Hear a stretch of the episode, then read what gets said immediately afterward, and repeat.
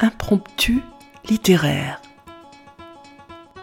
Voici quelques pages écrites par Anne Brunswick sur les Juifs de Sibérie, poétesse et universitaire, dont nous avons choisi de vous donner le témoignage.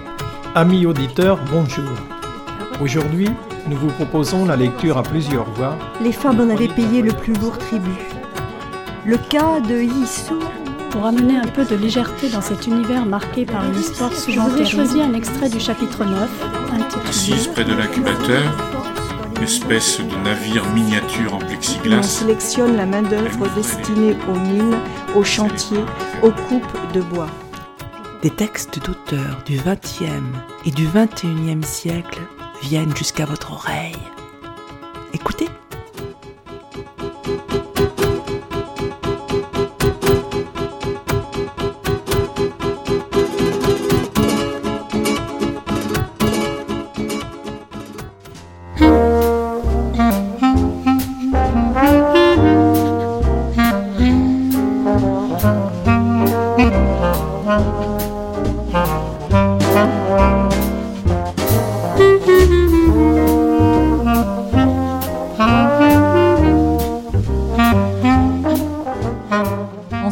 Septembre 2016, l'écrivain Dany Laferrière était invité au festival littéraire Terre à vin, Terre à livre qui se tient chaque année à Savenière.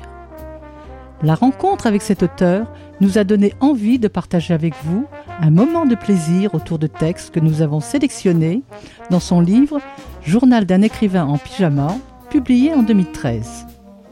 C'est un recueil qui regroupe 182 chroniques où se mêlent réflexions, anecdotes, pensées sur l'écriture et le métier d'écrivain.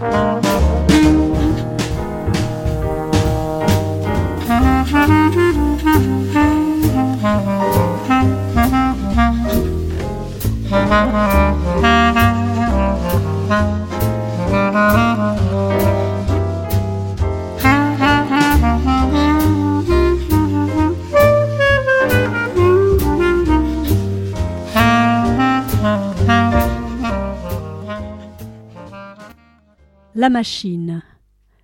Je suis allée au coin de la rue acheter une vieille machine à écrire que je voyais depuis un moment dans la vitrine d'un brocanteur. Je ne voulais pas écrire ce roman à la main. Je vivais dans cette partie du monde qui a fait sa fortune à l'aide de la machine.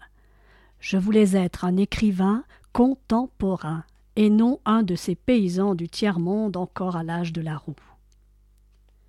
C'était une vieille Remington 22 en bon état. Elle s'est retrouvée sur la table de cuisine, à côté d'une corbeille de fruits. Je tiens ce goût des fruits de ma nature caribéenne. J'adore l'odeur suffocante des bananes trop mûres et des mangues jaunes qui m'agressent dès que j'ouvre la porte.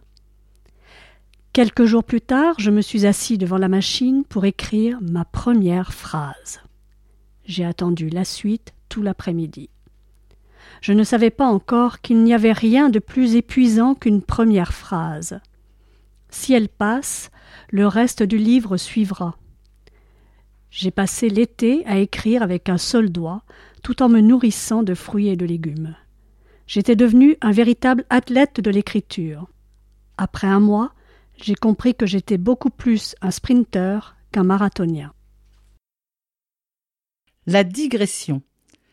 C'est un point important parce qu'il permet au texte de respirer mais il faut savoir à quel moment revenir à la base.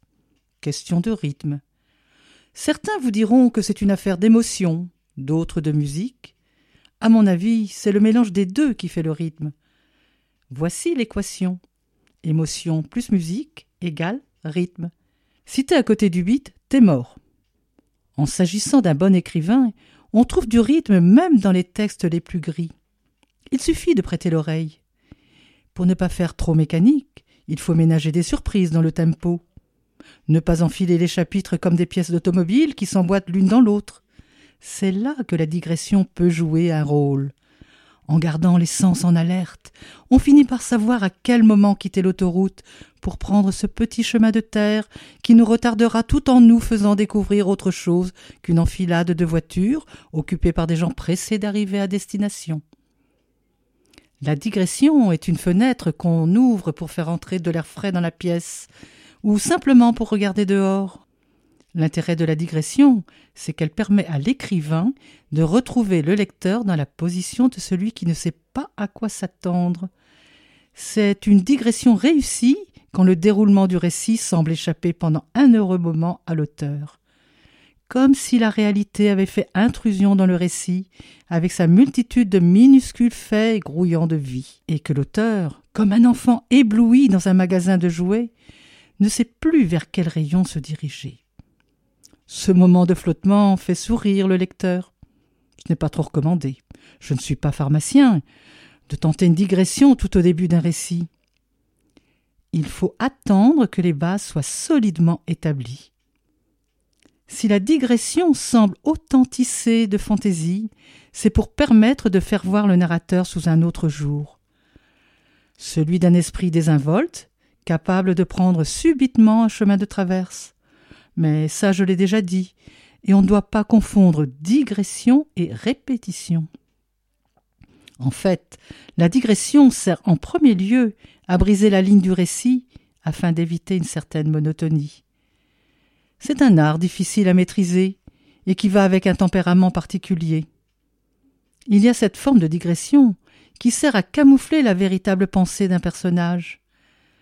La digression dans le dialogue si souvent employé dans les romans policiers. À la télévision, le personnage de Colombo a toujours l'air d'être à côté de ses pompes en posant des questions oiseuses qui n'ont apparemment aucun lien avec l'enquête. En fait, il est en train de ferrer le poisson. La mienne consiste à parler d'une chose pour éviter de parler d'une autre. C'est souvent la seule réponse possible à ce genre d'indiscret qui pullule dans les romans autant que dans la vie. Le narrateur. Savoir d'abord que le narrateur n'est pas forcément l'écrivain, en fait ne peut être l'écrivain, car l'écriture est un artifice. Le lecteur souvent les confond, surtout quand l'écrivain s'amuse à parsemer la vie de son narrateur d'histoires tirées de sa propre vie. Le lecteur, qui s'est bien renseigné chez Wikipédia, collectionne des anecdotes juteuses au sujet de son écrivain favori. Même pour un être aussi austère que Kafka, on se dépêche de connaître ses fiancés, ses rendez-vous manqués avec la vie, ses obsessions, son chapeau, son manteau, son rapport difficile avec son père, son parcours dans Prague, avant de passer son œuvre au peigne fin en vue d'y repérer des traces de sa vie intime. Et quand on cherche, on retrouve, sans se douter que c'est là un piège. Car certains écrivains aiment jouer au chat et à la souris avec leurs lecteurs. Mais à ce jeu, l'écrivain perd toujours à la fin, car il lui sera difficile, voire impossible, de modifier le caractère de ce narrateur dont il a fait un décalque de l'original. À force de traverser le fleuve du temps, l'écrivain ne sait plus sur quelle rive se trouve la réalité. Les lecteurs, croisés dans la rue, lui parlent plus volontiers de son moi fictif que de son moi réel. Les femmes se sentent libres d'évoquer avec lui l'effet séducteur du narrateur sur elles. Je connais un écrivain si jaloux de son narrateur qui fait fondre les femmes alors que lui les laisse de glace, qu'il l'aurait tué si son éditeur n'était pas intervenu. Ils ne sont pas rares, ces écrivains qui ont créé un personnage très près d'eux, tout en étant plus vivants qu'eux. Bukowski, Miller, Hemingway, Sandrard, tous ces écrivains ont une marge de manœuvre de plus en plus étroite au fur et à mesure que le temps avance. Le lecteur connaît le narrateur et il s'attend à ce qu'il agisse de la même manière dans des circonstances similaires. Bukowski boit dans toutes les situations pour ne pas décevoir ses fans. Miller, à 80 ans, joue encore au ping-pong avec des stripteaseuses pour faire croire à ses lecteurs qu'il n'a pas changé depuis Sexus. Hemingway est toujours sur un bateau ou avec un fusil, même si les prises sont truquées. Sur la photo, Kafka se promène dans Prague avec cet air égaré d'ange qui fait qu'on se demande si c'est bien lui ou son narrateur. Sandrard prend le transsibérien dans ses poèmes, à défaut de le prendre dans la vie. Et finalement, les histoires de Modiano se déroulent presque toutes dans la même ambiance brumeuse et délétère de l'occupation, une époque plus rêvée que vécue par l'auteur. Face à de telles dérives, certains écrivains préfèrent un narrateur distant, qui regarde les personnages s'agiter comme des pantins, ce genre de narrateur nettement proche de cette voix off désincarnée qu'on ne trouve que dans les romans objectifs de l'avant-garde littéraire. Comme si on avait placé, dans un angle de la pièce, une caméra qui capte tout ce qui traverse son champ de vision.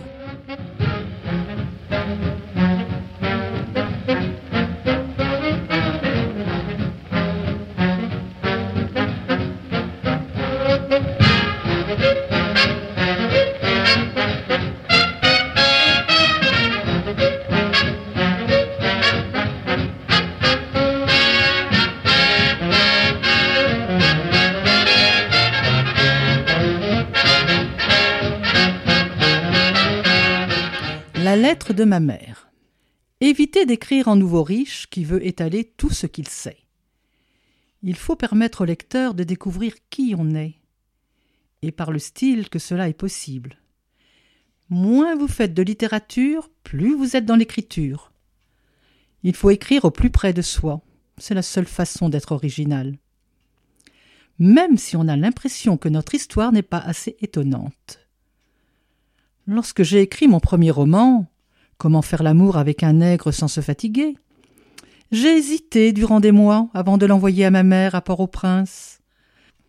Si je l'ai fait, c'est parce que le livre était dans les librairies à Montréal, et j'imagine que certaines personnes le lisaient déjà à Port-au-Prince.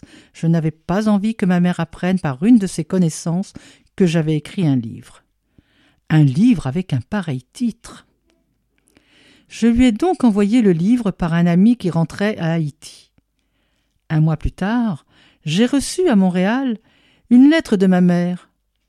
Elle a cherché et trouvé dans le livre tout ce que je ne lui avais pas dit dans les lettres que nous échangions. Je lui disais ce qu'elle voulait entendre. Nous avons tous fait ça, et je pensais qu'avec le temps les mères étaient au courant de ce petit superfuge. En tout cas, pas la mienne elle a patiemment relevé tous mes mauvais coups. Aucun lecteur n'est plus concentré sur un livre qu'une mère en train de lire son fils. D'après elle, durant tout un été, je n'étais pas allé chez le coiffeur. Je ne mangeais pas assez de légumes, encore moins de carottes, jamais de lait, qui est pourtant un aliment complet. Je me couche trop tard et me lève aussi trop tard. Et surtout, le nom de Jésus n'est pas mentionné une seule fois dans le livre, alors que je ne cessais de lui répéter dans mes lettres que je faisais régulièrement ma prière du soir. Tout est scruté à la loupe. Un travail aussi scrupuleux que celui d'un éditeur, mieux même, puisque mon éditeur s'intéressait à des choses trop générales et plutôt intellectuelles pour relever ses oublis. Sur la vie quotidienne et son cortège de détails nécessaires à la survie, on ne peut pas mentir à une mère. Des années plus tard, en me relisant, j'ai compris que mon livre aurait été meilleur si j'avais tenu compte de tous ces détails dont ma mère relevait l'absence criante. C'est ce qui fait vibrer un roman. J'accordais trop d'importance aux idées. Sans lui dire qu'on est en train d'écrire un livre, ce n'est pas mauvais de se renseigner auprès de sa mère pour des questions relatives à la vie quotidienne. L'intelligence. L'écrivain ne doit jamais perdre de vue le lecteur, ce qui ne veut pas dire qu'il doit chercher à lui plaire. Même s'il fait semblant de ne pas s'apercevoir de la présence du lecteur, il sait que son livre finira, si tout va bien, par se retrouver un jour entre les mains de ce lecteur. C'est son ultime adresse. Ce lecteur n'a pas que ça à faire. Il a plein de choses dans la tête. Donc il faut nourrir sa mémoire. Quatre ou cinq fois dans le texte, à intervalles réguliers, l'écrivain glisse un rapide résumé de l'histoire. Il doit le faire de manière discrète afin que le lecteur croie que sa mémoire est si bonne qu'il se souvient de tout. Certains lecteurs aiment apprendre. Ce n'est pas une raison pour leur faire comprendre qu'ils sont des ignorants. Il y a des écrivains savants.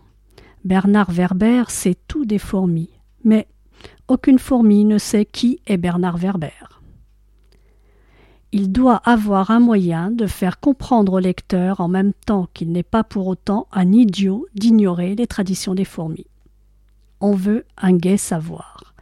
et non ce savoir lourd qui n'arrive pas à lâcher ce ton pédagogique, comme si l'auteur était sûr d'être le seul à savoir ce qu'il sait. Au début, le lecteur est tout admiratif de ce narrateur omniscient qui connaît le nom latin de chaque plante qu'il croise sur son chemin. Après un moment, cela commence à l'agacer, et l'écrivain devient un pédant à ses yeux. On ne tolère les snobs que dans les salons des romans de Proust. Rien ne vous empêche d'introduire, pour faire équilibre, un personnage qui, lui, ne sait pas tout, et qui se moque même du pédant. Vous ouvrez une porte au lecteur pour qu'il puisse pénétrer dans votre univers. Par contre, le lecteur n'aime pas trop les romans où on appelle tout truc ou chose. Ce genre de livre n'a de succès qu'auprès des intellectuels qui ont déjà le dictionnaire en tête. Il arrive qu'un intellectuel préfère les romans savons afin de se reposer l'esprit. Le lecteur ordinaire aime bien sentir que l'écrivain s'est foulé un peu, qu'il n'a pas tout écrit avec un doigt dans le nez. Ne pas oublier que ce lecteur a acheté le livre, ce qui représente une dépense conséquente dans certaines régions du monde. L'argent, c'est de l'énergie. Donnez-lui au moins l'impression de gagner le vôtre à la sueur de votre front. Le thème étant l'intelligence, je dois avouer que le livre le plus vif que j'ai lu, c'est celui de Chauderlot de Laclos. Quel nom Les liaisons dangereuses. Laclos est un militaire qui organise une conquête amoureuse comme une guerre de tranchées. Le personnage principal de ce roman épistolaire, c'est l'esprit. Deux esprits s'acoquinent pour écraser tous les autres sur leur passage. Quand il n'y a plus personne à affronter, ils se tournent l'un vers l'autre dans un duel sans merci. Personne ne gagne dans la guerre, c'est peut-être ce que voulait dire Laclos. Le flou artistique. Il faut savoir ce que l'on veut dans la vie. On l'entend souvent, celle-là. Il y a du vrai là-dedans. Le menuisier sait faire une table. L'athlète se prépare pour la médaille d'or et le clame sur tous les écrans. Si vous demandez à cet homme s'il est plombier et qu'il se met à vous faire des explications sans fin, c'est sûr que vous n'allez pas lui confier votre salle de bain. Alors, si vous écrivez, de grâce, ne tournez pas autour du pot, dites-le que vous êtes un écrivain. Un écrivain, c'est quelqu'un dont l'activité principale est d'écrire. Tout se ramène chez lui à l'écriture. Alors, répondez clairement quand on vous pose la question pour qu'on puisse passer à autre chose. La dame qui vous demande dans un salon si vous êtes écrivain ne s'attend pas à passer la soirée sur ce sujet. J'écris, mais je ne peux pas dire que je suis un écrivain. Là, vous prenez une mauvaise pente. Pourquoi Je ne sais pas écrire. Donc vous êtes un mauvais écrivain. Vous voilà tout à la fois étonné et meurtri par sa manière directe d'aborder la chose. Vous faites silence. Dois-je comprendre que vous vous estimez un bon écrivain? Non. Vous êtes quoi alors? J'écris pour le savoir. C'est bien compliqué, votre affaire, monsieur. Quelqu'un dérive opportunément la conversation sur le sport.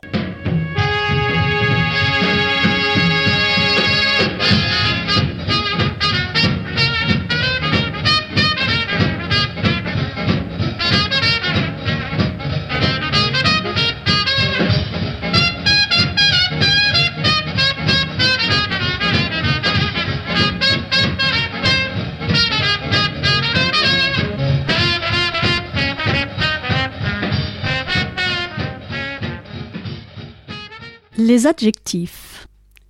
On doit faire bien attention à ne pas multiplier les adjectifs. C'est une épice qui coûte cher. Si un drap est déjà blanc, on n'a pas besoin d'ajouter qu'il est aussi lumineux. Plus vous ajoutez de qualificatifs, moins on vous croit. On démasque les menteurs qui, pour convaincre, en font trop. Trop d'arguments provoquent le soupçon. Donnez plutôt l'impression que vous accordez de l'importance à ce que vous dites. Entre deux phrases longues, vous pouvez glisser une brève, c'est pour le rythme. Le lecteur sent alors que vous maîtrisez la chose. Rien de pire que de trembler au cirque pour un trapéziste. Il doit d'abord rassurer le public quant au danger qu'il affronte. On est toujours impressionné par celui qui est économe de moyens. Le vrai riche est toujours bref. Il n'a pas besoin de vous convaincre. Ça se voit qu'il a raison. Ne faites pas non plus l'avare. Le lecteur a besoin d'un espace pour s'infiltrer dans le livre. Si c'est trop fermé, il restera à la porte. Mais c'est encore plus difficile quand c'est trop touffu. Prenez une machette, fermez les yeux et taillez-moi cette broussaille. Enlevez un adjectif sur deux, et vous verrez mieux devant vous. Évitez aussi de toujours utiliser l'adjectif qui convient. Cela fait trop bon ton. Et il n'y a pas pire qu'une forme sans surprise. Je reçois des manuscrits si bien écrits qu'on sent le professeur de grammaire.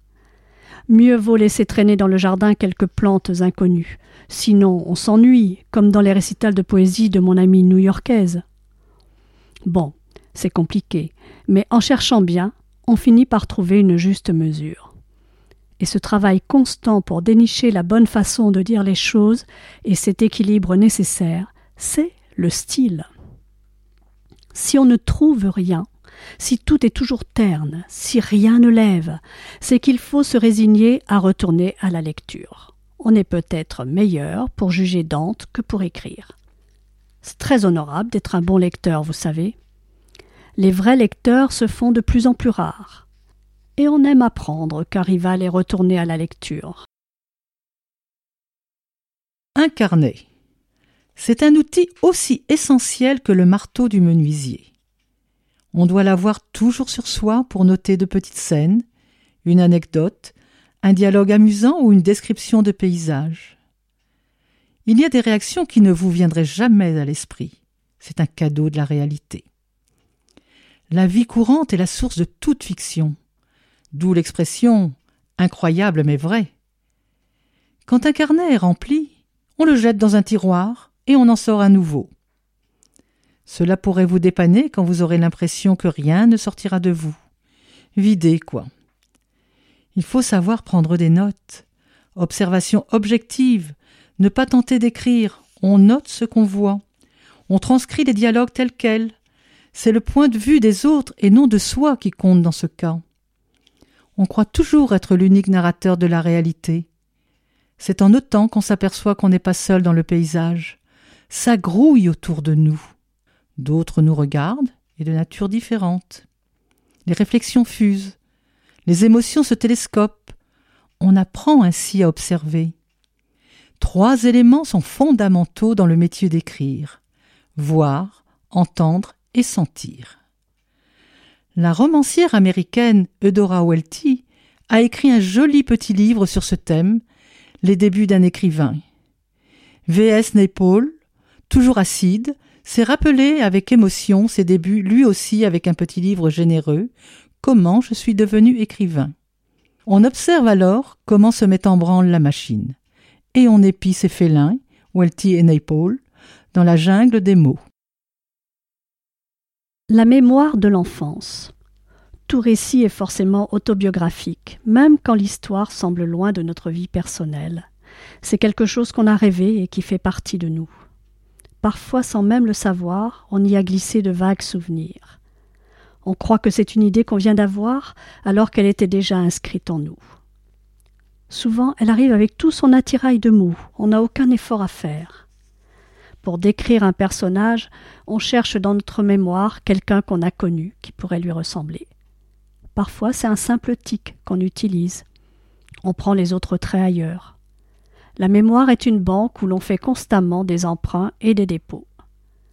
Dès qu'on commence à écrire, notre mémoire devient un instrument de travail, comme un crayon, une machine à écrire ou un ordinateur. Elle a besoin d'exercices d'assouplissement pour être bien efficace. On me demande souvent Comment faites-vous pour vous rappeler tout ce qui s'est passé durant votre enfance? D'abord, je ne me souviens pas du millième, mais le peu que je me rappelle suffit pour impressionner celui qui n'utilise pas assez sa mémoire. Tout est là pourtant, tapis dans l'ombre comme un félin prêt à bondir sur la page blanche. Il faut chercher le fil et tirer ensuite dessus. On a tous des anecdotes mémorables qui datent de l'enfance. D'abord, notre enfance avait des témoins, qui sont nos parents, nos grands-parents, parfois nos sœurs et frères, qui pourraient nous aider si on leur pose des questions précises. C'est une mine de renseignements qu'on n'utilise pas assez. L'écrivain n'est pas obligé de tout tirer de son imagination. Ensuite, pour ceux qui nous concernent directement, on ne pourra se rappeler les choses que si on y met le temps et l'énergie nécessaires. Écrire est aussi un travail harassant et répétitif.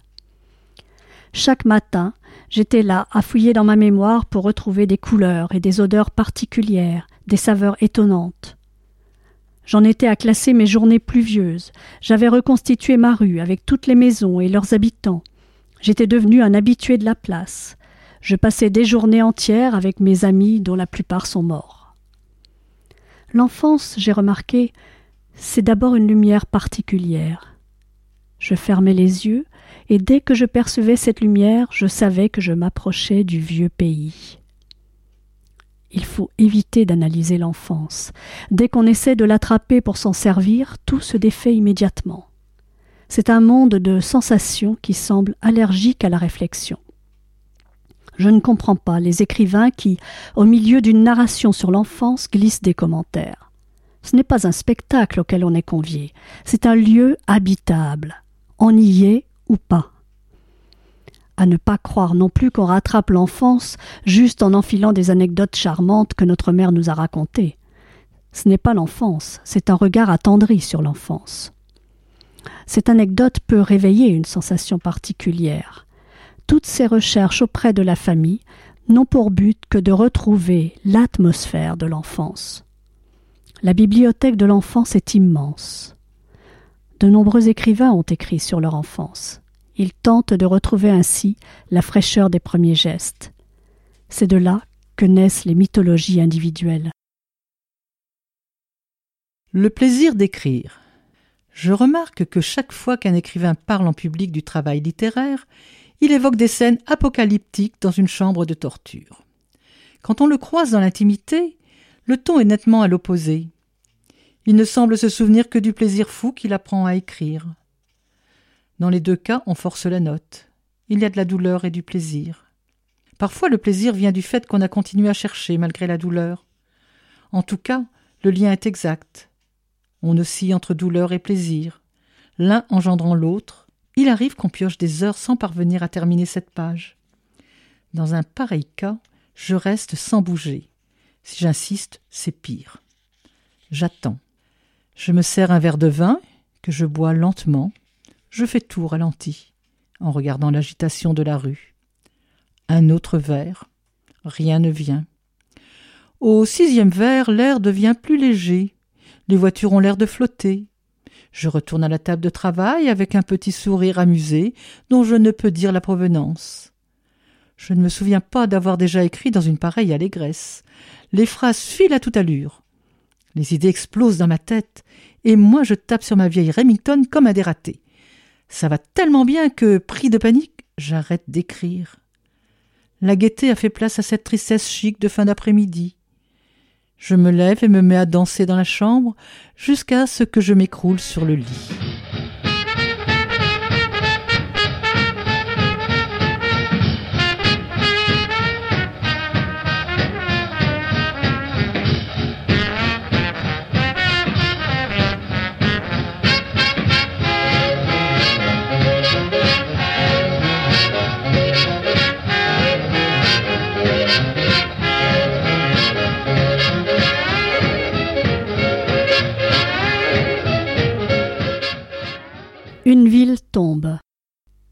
J'ai sur moi ce petit carnet noir partout où je vais.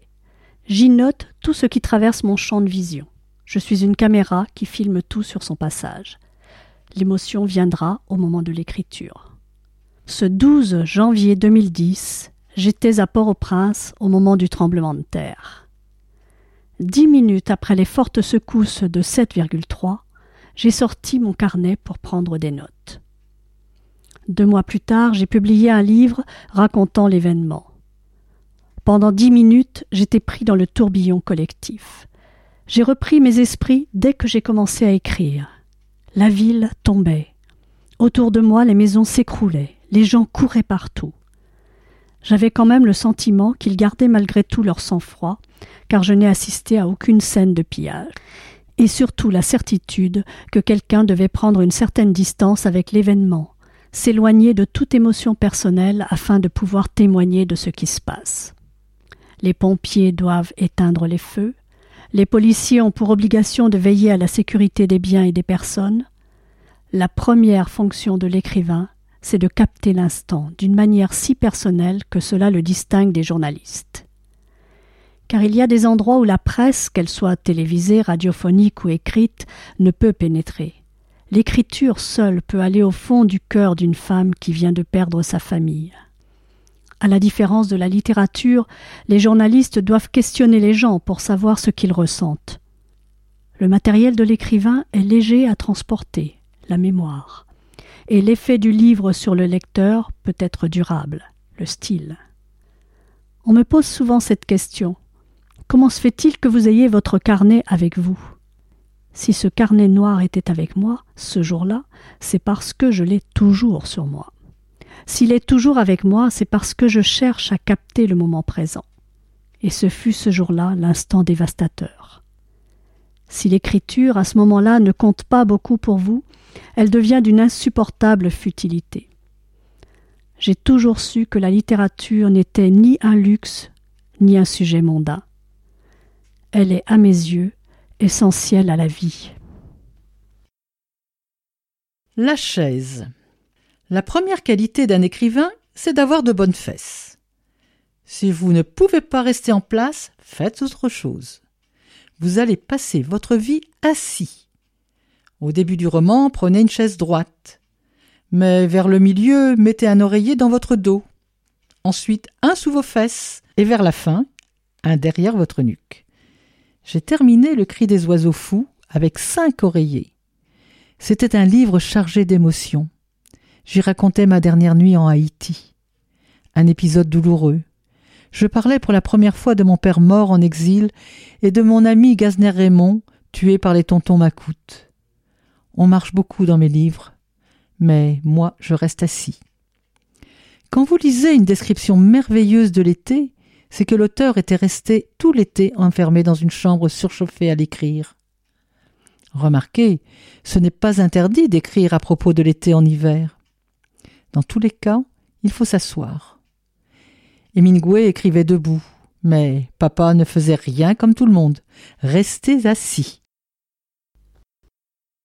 Le lecteur du dimanche. Aussi, le dimanche, ma grand-mère avait l'habitude de sortir avec moi pour faire le tour du quartier, et on passait devant la maison du notaire Launay, celui que la pluie n'intimide pas. Le notaire avait l'habitude, le dimanche après-midi, de s'installer sur sa galerie. Il disposait alors sur une grande table des livres et des objets pouvant lui faciliter la lecture une loupe, des lunettes, des crayons. On aurait dit une scène de théâtre. Les passants semblaient toujours impressionnés par le visage grave et contrarié du notaire. C'était un rituel de passer devant sa maison afin de le voir en train de lire. Ma grand-mère ne manquait pas de chuchoter. C'est le notaire, un grand lecteur. J'ai été bouleversé quand des années plus tard j'ai assisté à la dévalorisation du lecteur. J'ai pensé à l'attitude noble du notaire à s'offrir de manière si impudique à notre vue. La lecture est un acte si intime que je n'ai jamais pu comprendre le métier de critique littéraire. Ne vous fâchez pas, je l'ai exercé moi-même. On doit reconnaître que c'est étrange de lire pour les autres s'il s'agissait d'inciter à la lecture, mais nous savons que la très grande majorité des gens se contentent de lire les commentaires des critiques. Plus étonnant encore, c'est le métier de critique gastronomique. Je mange pour vous. Vu du tiers-monde, on voit ça comme une blague qui fait parfois mal. Une parole sur la nourriture. Un ami à Port-au-Prince m'a dit une fois sur un ton admiratif avec tant de métiers, on voit pourquoi ces pays-là n'ont presque pas de chômage. Revenons à la lecture. Le lecteur, ce personnage immobile et silencieux qui nous intrigue depuis l'apparition des parchemins. Aujourd'hui, beaucoup de lecteurs croient que la lecture n'est qu'un tremplin vers l'écriture. Tant de grands lecteurs sont devenus de mauvais écrivains. Je garde l'impression qu'il manque de mythologie autour de la lecture.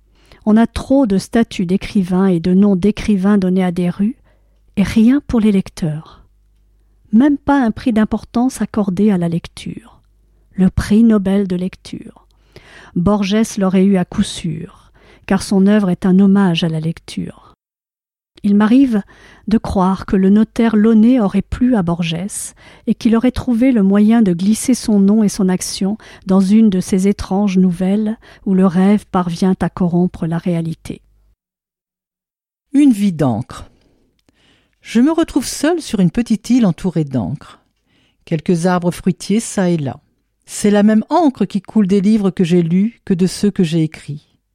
J'aurais donc passé une bonne partie de ma vie à barboter dans cette encre qui me fait penser au café.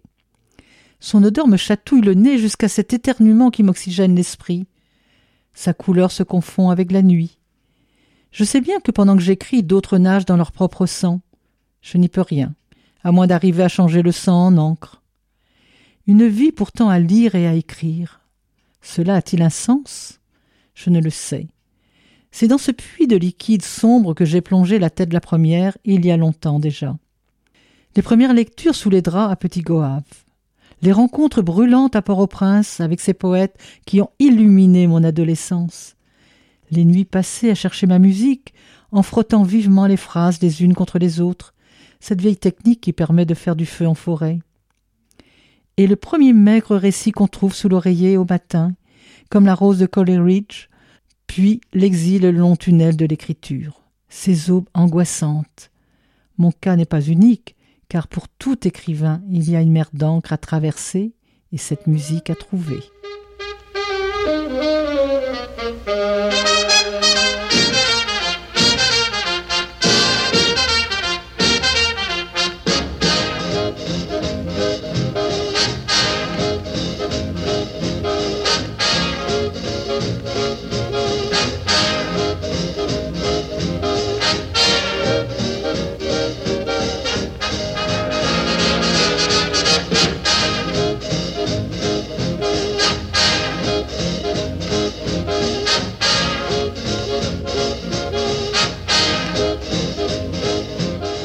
Dany Laferrière naît à Haïti en 1953. Il passe une partie de son enfance auprès de sa grand-mère, Da, qui restera un des personnages marquants de son œuvre. En 1976, contraint à l'exil pour échapper à la dictature de Duvalier et de ses terribles tontons macoutes, il s'installe à Montréal où il réside encore aujourd'hui. Son premier roman, Comment faire l'amour à un nègre sans se fatiguer, paru en 1985, rencontre immédiatement un vif succès. En 2009, il reçoit le prix Médicis pour L'énigme du retour. En 2013, il est élu membre de l'Académie française, devenant le premier auteur d'Haïti et du Canada à y siéger. Par ses facéties du hasard, il prend le fauteuil numéro 2 à la suite d'Hector Bianchiotti, autre écrivain ayant comme lui connu l'exil. À travers son œuvre, Dany Laferrière questionne inlassablement et d'une manière toute personnelle les thèmes de l'identité et de l'exil. Annie et Marie ont préparé pour vous cette émission. Yvan et Claude Michel en ont assuré l'enregistrement. En accompagnement musical, vous avez pu entendre Let's Fall in Love interprété par le Christian Morin Art Quartet, ainsi que des extraits de Little Brown Jug et In the Mood par Glenn Miller.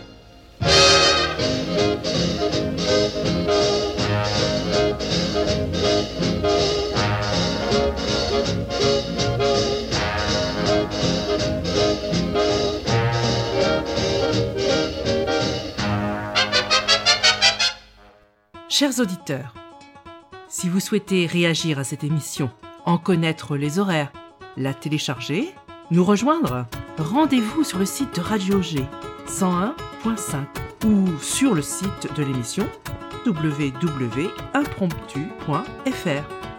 Vous nous y retrouverez